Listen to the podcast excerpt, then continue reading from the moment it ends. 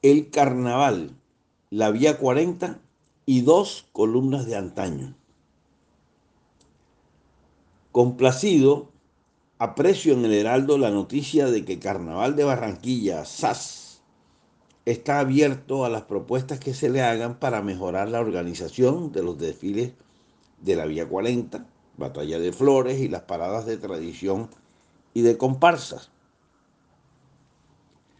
Aprovecho esta columna para tratar de aportar en beneficio de nuestra fiesta tradicional y lo hago recordando dos columnas de antaño y lo logrado en ese entonces. En la primera columna, escrita por el suscrito el 6 de marzo del 2003, titulada La batalla de la penumbra y el irrespeto, manifestaba el inconformismo generado por la misma razón de la semana pasada. Los últimos grupos salieron cuando ya por la penumbra el público se había ido. A raíz de esa columna del Heraldo, se me invitó a ser parte del Comité Pro Batalla de Flores para el siguiente carnaval.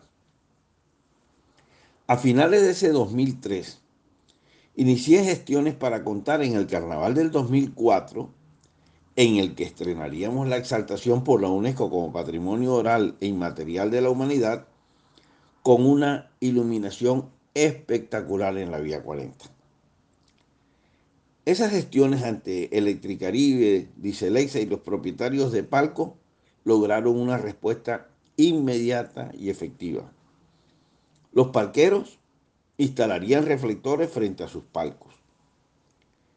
En enero del 2004, el alcalde Guillermo Honeberg aceptó mi propuesta y financió 200 potentes reflectores, dos en cada poste, instalados por Dicelexa y encendidos por Electricaribe.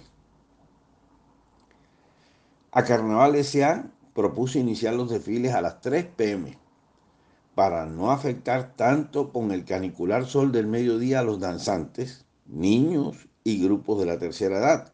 Y así se realizaron.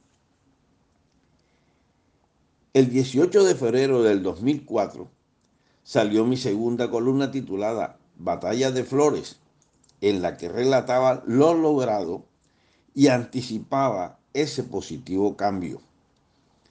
En carnavales siempre oscurece temprano, pero en ese 2004, cuando los espectadores apreciaron el encendido de los reflectores, se escuchó una ovación y nadie se movió de sus palcos.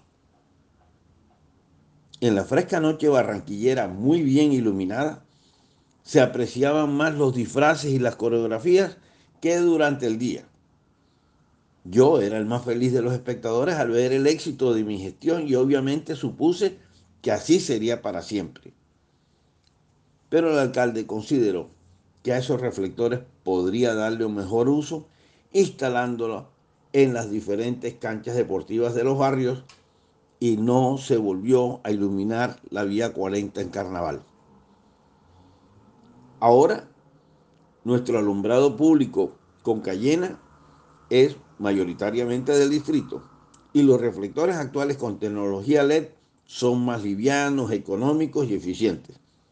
No hay razón lógica para que no se repita desde el próximo 2024 en adelante aquella maravillosa experiencia lograda con esfuerzo hace 20 años. Esta como lo fue antes, es mi propuesta para Carnaval de Barranquilla SAS. Nicolás Renovitsky Renovitsky.